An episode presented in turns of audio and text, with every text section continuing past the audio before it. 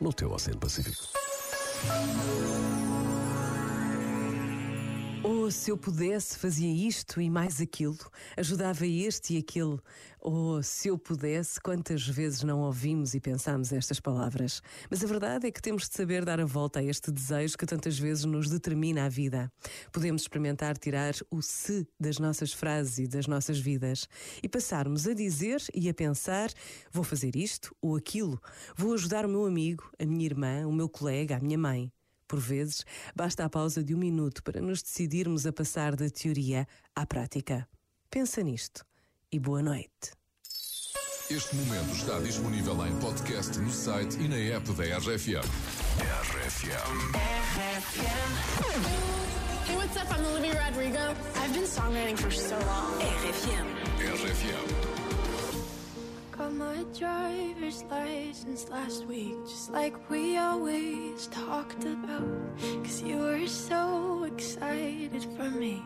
finally drive up to your house. But today I drove through the suburbs, crying cause you weren't around. And you're probably with that blonde girl who always made me doubt. She's so much older than me. She's everything I'm insecure about. Yet today I drove through the suburbs. How could I ever love someone else?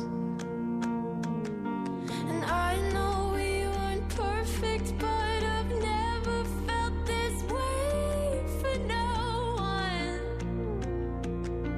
And I just can't